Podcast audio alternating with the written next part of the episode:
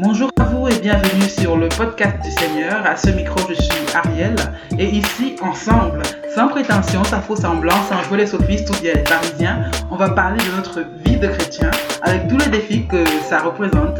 J'espère que chacun d'entre nous sera béni par les partages et échanges qu'il y aura. A plus Bonjour à vous et une fois de plus, bienvenue sur le podcast du Seigneur. À ce micro, comme je le disais plus tôt, je suis Ariel et c'est un plaisir pour moi de vous retrouver. C'est vrai que ça fait plus d'un an que je n'ai pas enregistré de contenu et encore, je n'avais fait que deux épisodes précédemment, mais c'est pas grave.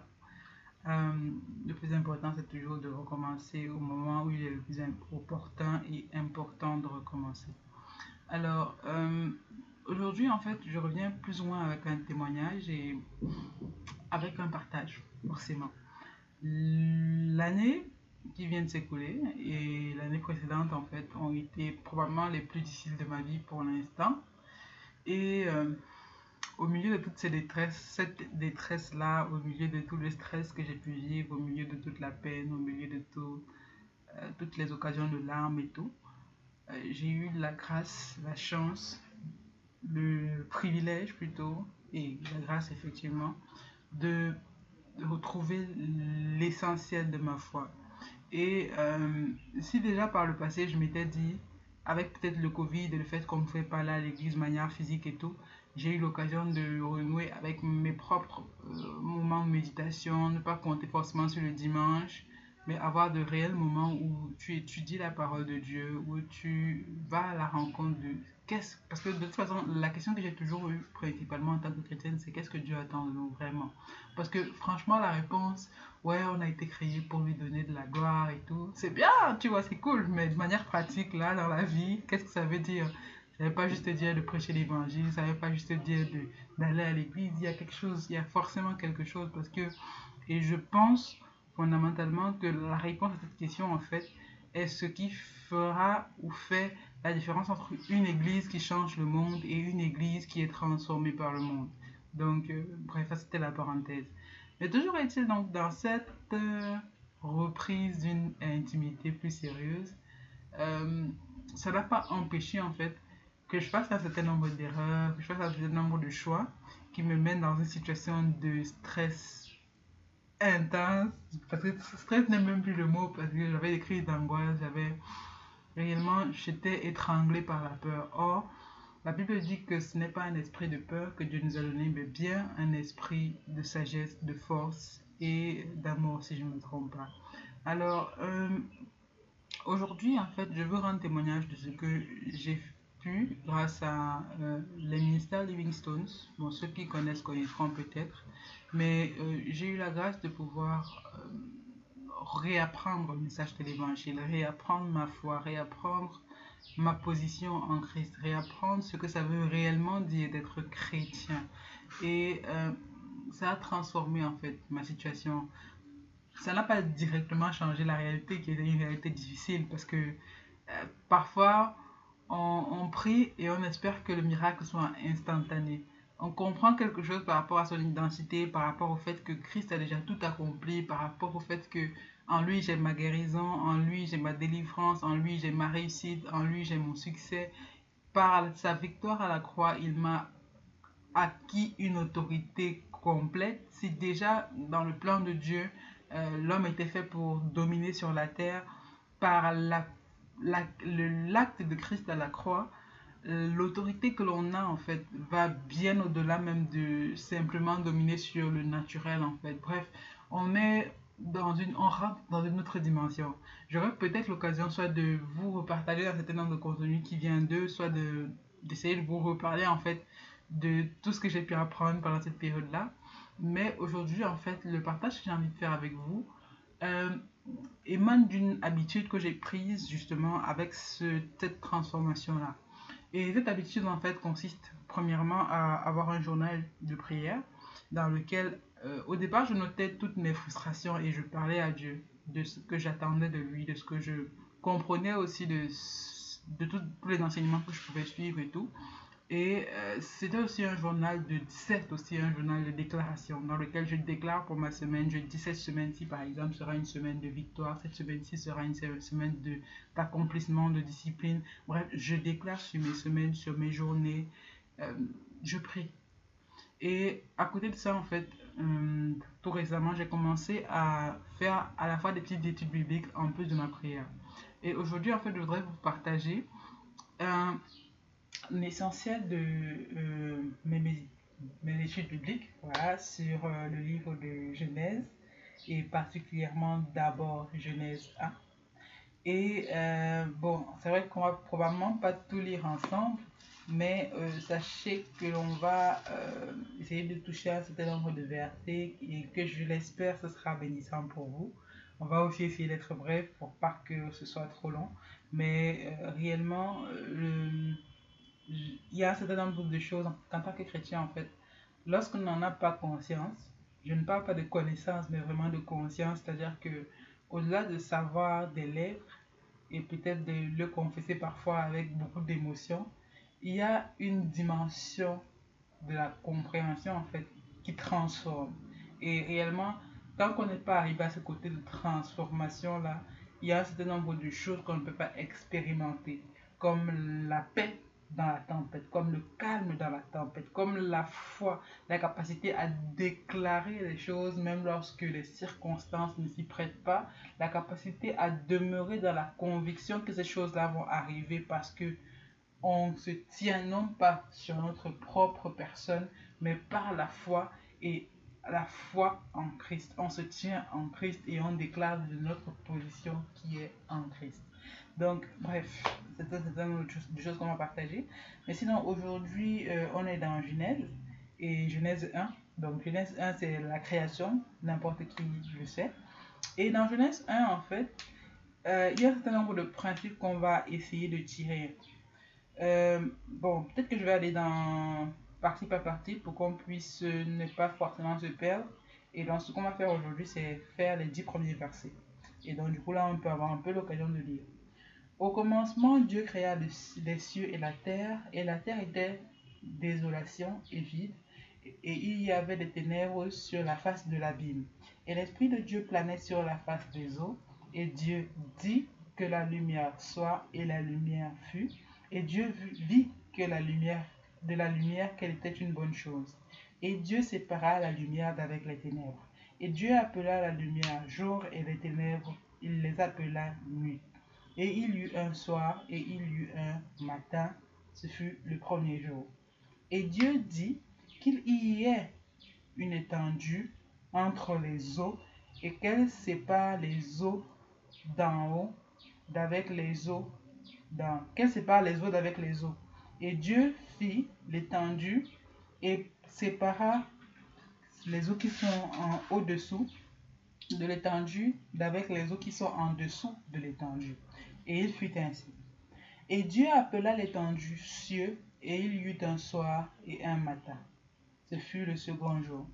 Et Dieu dit, que les eaux qui sont au-dessous des cieux se rassemblent en un lieu et que le sec Et il en fut ainsi. Et Dieu appela le sec terre et le rassemblement des eaux mer. Alors, dans ces dix premiers versets, ça c'est la version euh, c'est quoi la Darby en français? Ouais, c'est ça. Donc c'est la version Darby en français. Et dans ces dix premiers versets, on voit euh, la création de la lumière, on voit la création de la terre et de la mer. Et euh, il y a un certain nombre de choses. Bon, on ne va pas rentrer dans des débats de créationnisme contre euh, le côté Big Bang et compagnie. Parce que ici, en fait, on veut regarder les choses du point de vue purement spirituel, du point de vue purement chrétien qu'est-ce que je peux saisir de ce passage-là par rapport à mon identité, par rapport à la compréhension de qui Dieu est et de comment est-ce que les choses fonctionnent? Alors, euh, il est dit qu'au commencement, l'Esprit de Dieu planait sur la face des eaux. Et bon, là, j'en profite pour faire un petit partage, par exemple, de ce que j'ai pu apprendre dans un du docteur François Tidier, qui dirige les ministères Livingstones. Euh, Pierre vivante en français. Donc, euh, il a fait un enseignement un jour justement sur ce passage-ci.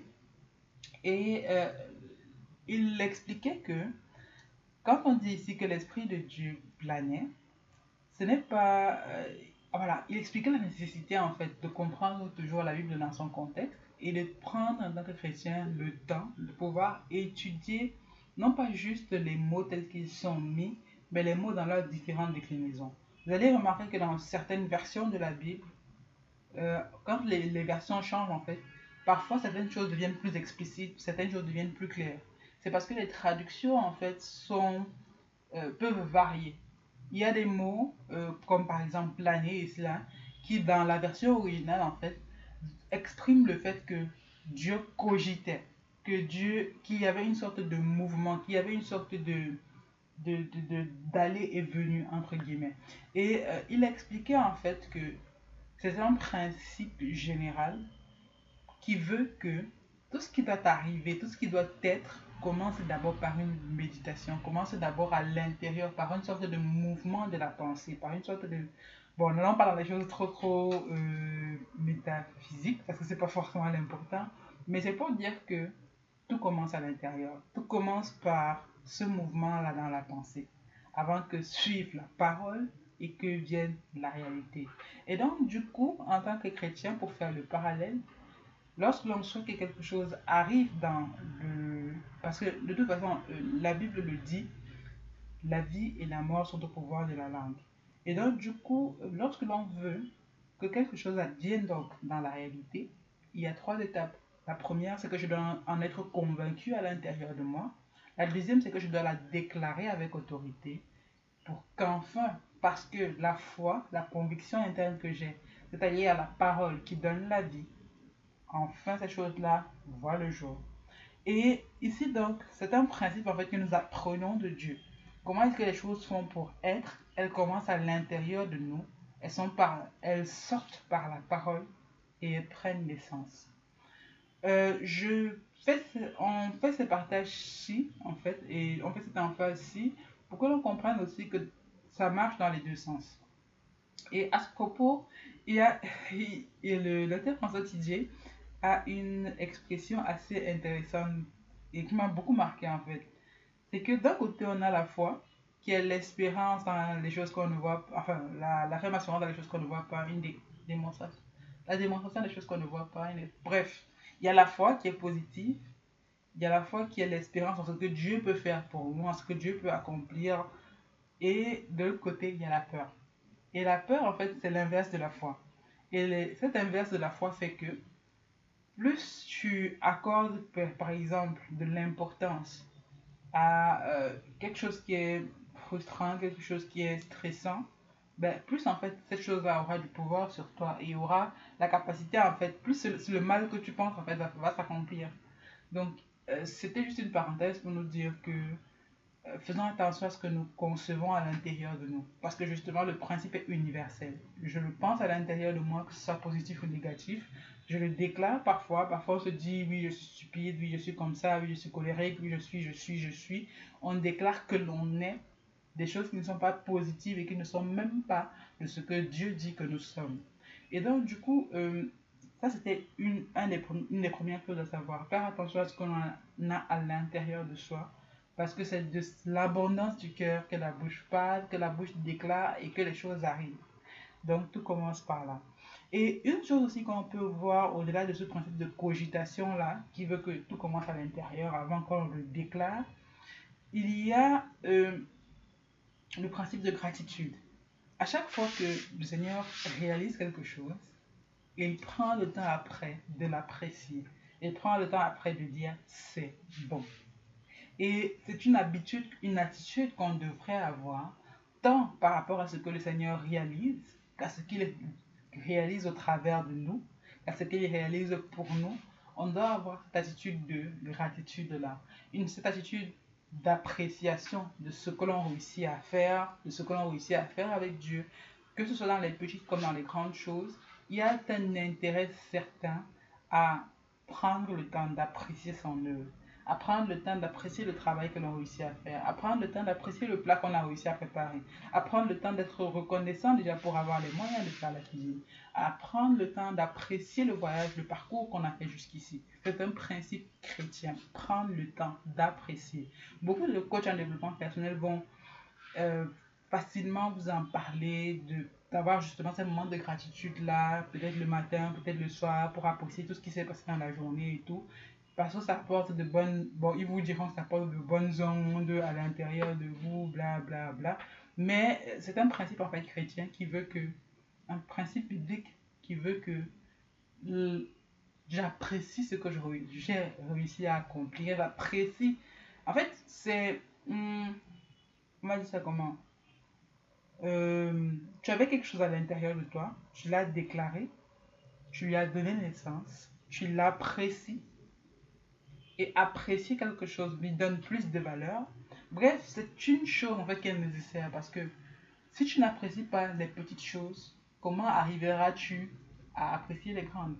Ça commence tout simplement.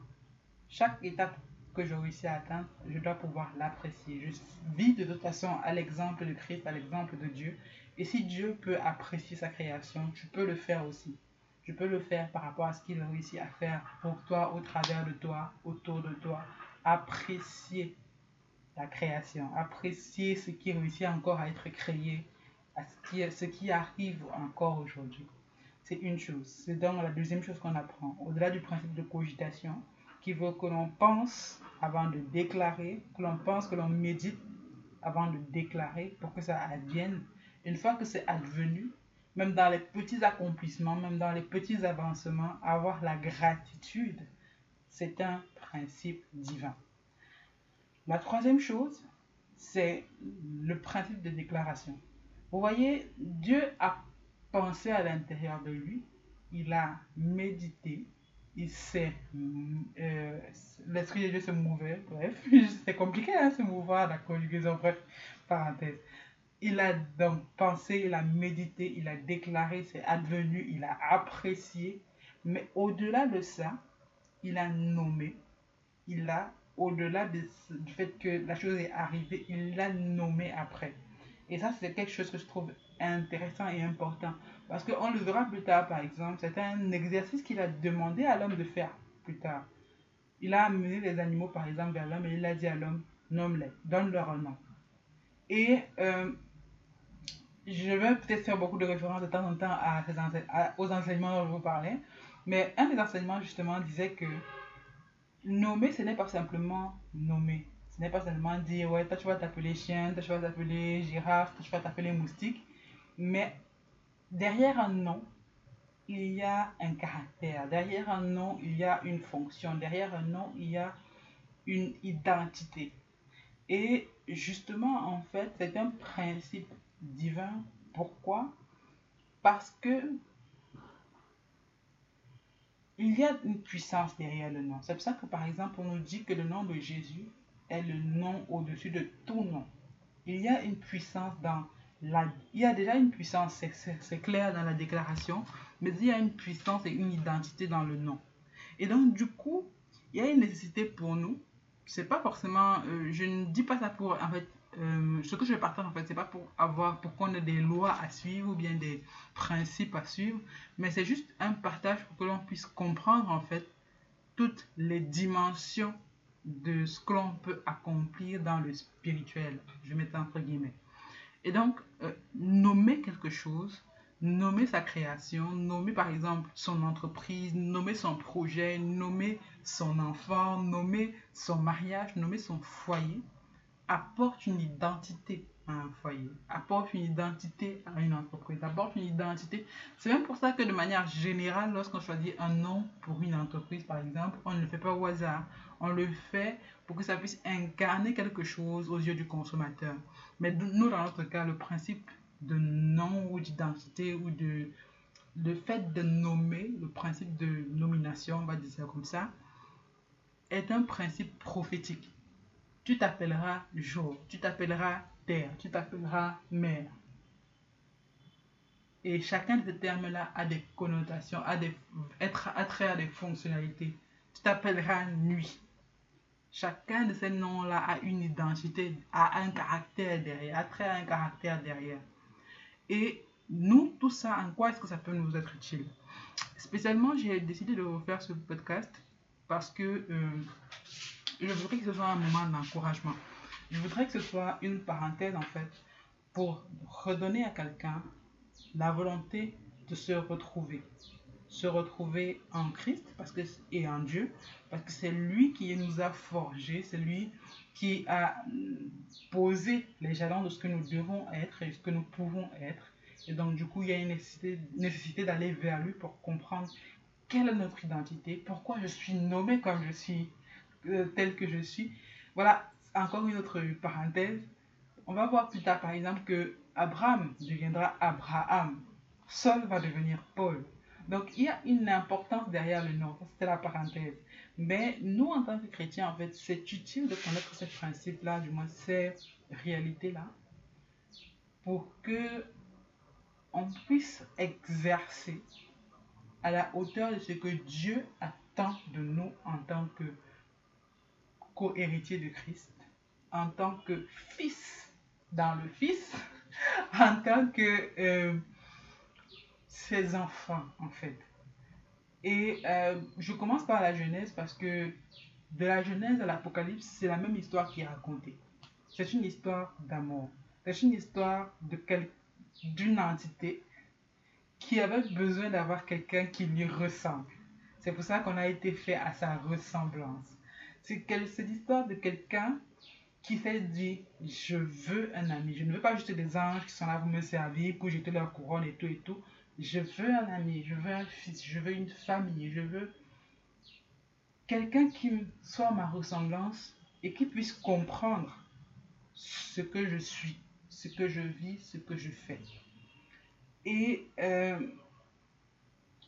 cette histoire-là commence dans un jardin pour terminer, euh, bon, elle se termine pas vraiment, elle est encore en train de continuer de nos jours, mais du moins dans le livre qui est écrit pour s'achever dans l'œuvre de Christ.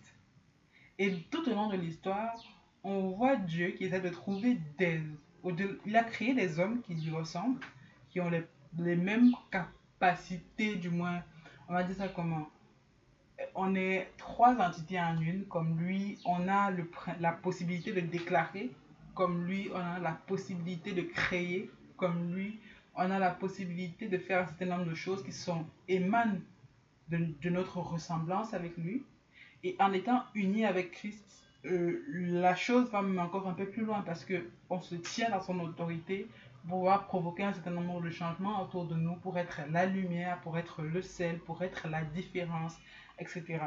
Mais euh, toujours est-il, l'idée, le principe en fait, c'est que on doit pouvoir se retrouver en lui.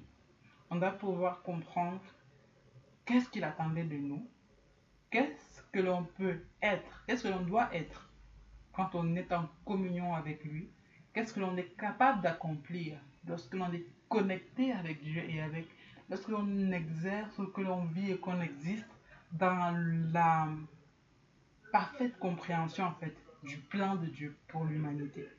Je vais te faire plus simplement. Peut-être en ce moment tu es un peu perdu, peut-être en ce moment tu vis une situation difficile, peut-être en ce moment en fait tu, tu crois en Dieu, tu pries, mais parfois tu pleures.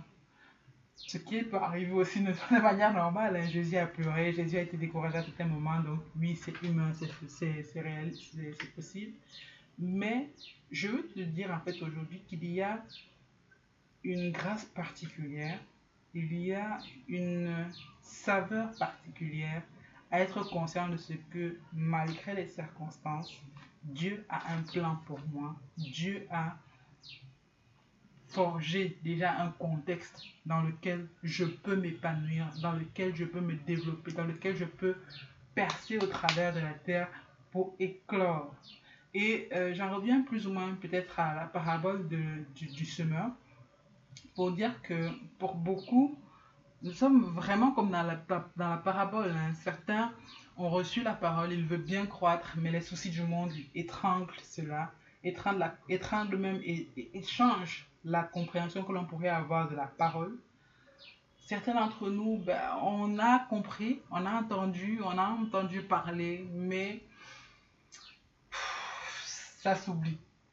On a compris, on a sûrement dû entendre parler du principe de la grâce, mais bon, ce n'est pas aller plus loin que ça. On a forcément dû entendre parler de la puissance qu'il y a dans le nom de Jésus, de la de... Bref, on a entendu parler de plein de choses positives, intéressantes sur le moment. Oui, ça nous a parlé, ça nous a fait nous interroger, mais ce n'est pas parti plus loin que ça. Et malheureusement, il y a certains qui ont entendu, mais hum, bon, d'autres voix étaient beaucoup plus fortes et du coup, voilà, le message a été éteint au point qu'aujourd'hui, ils sont totalement réfractaires à ce que pourrait être l'évangile, à ce que pourrait être le message du Christ pour leur vie, à ce que pourrait être le plan de Dieu pour leur vie, etc. Et donc, quel que soit le cas, je veux considérer, je veux avoir l'espoir de considérer que ces parenthèses que nous aurons en fait seront les moments où vous serez fertile et où, je l'espère, j'aurai les mots pour pouvoir vous aider à croître en Christ. Je ne viens pas avec prétention, vous savez, vous savez déjà, mais je crois qu'il y a une nécessité en fait pour chacun de pouvoir se retrouver. Et ça, c'est le message essentiel, de se retrouver.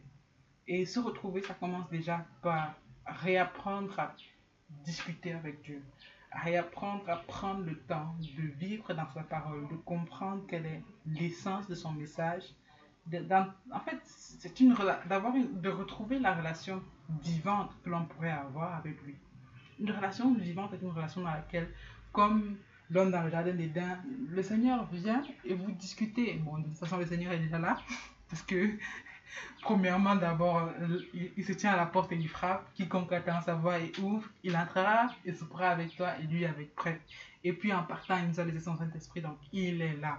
Et donc, il y a une nécessité, en fait, de pouvoir communier. Communier, c'est pas juste avoir des moments d'émotion dans la prière, mais c'est d'avoir une constance en fait, parce que le, Saint-Esprit ne fait pas des allers-retours, il est là constamment, il demeure en nous. Donc, y a la nécessité en fait de prier sans cesse, d'être sans cesse en connexion, d'être. Mais tout ça même en fait, on ne peut pas le comprendre si on n'est pas revenu à l'essentiel.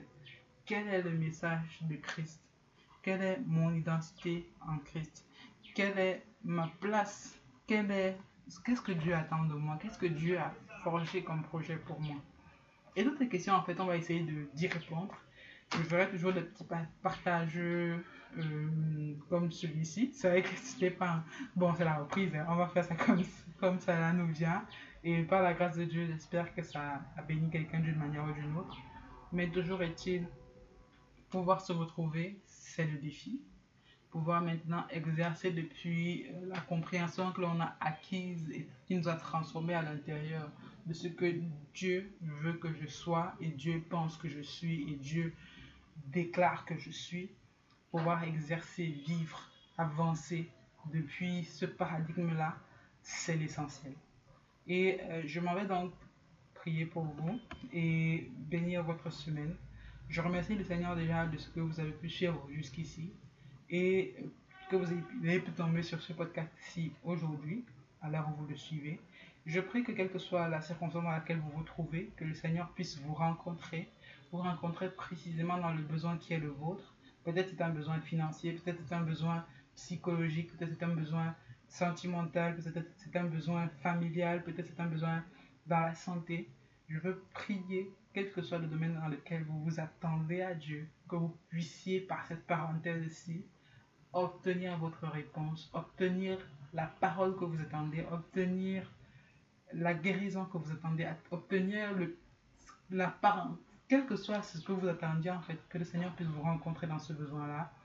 Et je veux prier aussi qu'il puisse renouveler la relation qu'il y a entre vous et lui, qu'il puisse créer des occasions dans lesquelles vous entendrez sa voix, qu'il puisse rendre votre cœur beaucoup plus malléable et prompt en fait à l'écouter, qu'il puisse vraiment créer les circonstances, créer les personnes autour de vous pour vous pour provoquer votre foi, pour provoquer votre un renouvellement en fait de votre expérience de qui est-ce qu'il est, qu'il puisse donner les bons mots aux, personnes qui devront le faire à vos côtés, qu'il puisse vous donner à vous peut-être la révélation qu'il faut, qu'il puisse provoquer des rencontres comme celle de Paul qui est à la Tarse et qui a été frappé littéralement pour pouvoir entendre parler de Dieu entendre parler de Dieu au-delà de la loi, au-delà du texte, mais comprendre l'essence de qui est Christ et qu'est-ce qu'il attend de moi et qu'est-ce qu'il pense de moi et quelle est mon identité en lui et comment est-ce que je pourrais vivre épanoui.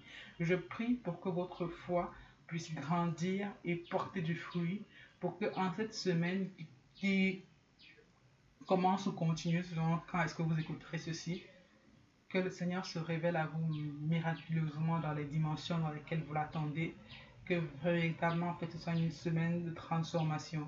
Soyez bénis et on se retrouve la prochaine fois.